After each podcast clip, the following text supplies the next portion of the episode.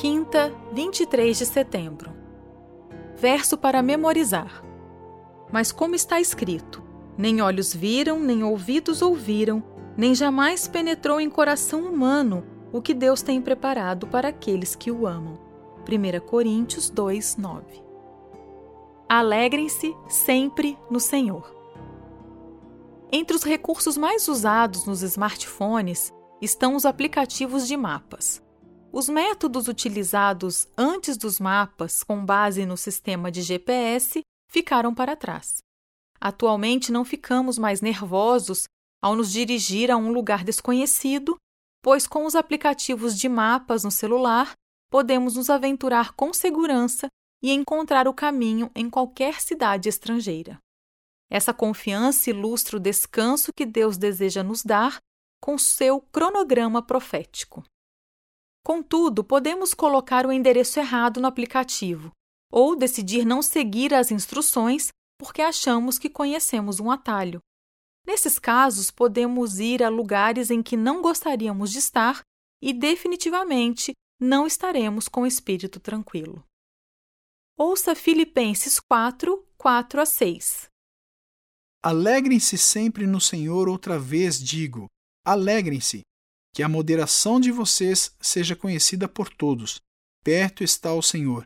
Não fiquem preocupados com coisa alguma, mas em tudo sejam conhecidos diante de Deus os pedidos de vocês, pela oração e pela súplica, com ações de graças.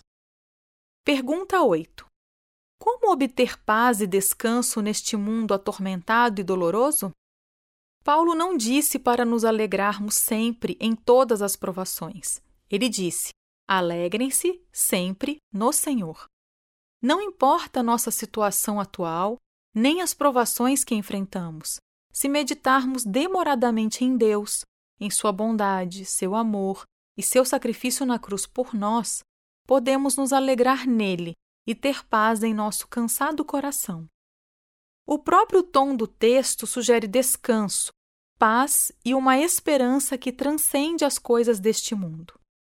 Imagine o descanso que teríamos no coração se não nos preocupássemos com coisa alguma. Isso não parece algo realista neste mundo, mas saber que um Deus amoroso está, no final das contas, no controle e que ele nos salvará para seu reino, certamente nos ajuda a colocar nossas preocupações na perspectiva adequada. Perto está o Senhor, ou seja, ele está sempre próximo de nós, e assim que fecharmos os olhos e descansarmos no sono da morte, a próxima coisa que veremos será a volta de Cristo. A vida é cheia de tensões, provações e lutas. Ninguém escapa dessas coisas. Certamente o apóstolo Paulo também não escapou. No entanto, o objetivo do apóstolo é nos dizer que, mesmo com tudo que suportamos hoje, podemos nos alegrar com o que recebemos em Cristo e, de fato, encontrar descanso para nosso coração hoje. Conforme o texto lido em Filipenses 4, 4 a 6, como você pode aplicar essas palavras maravilhosas à sua experiência nas provações e tribulações que estiver enfrentando?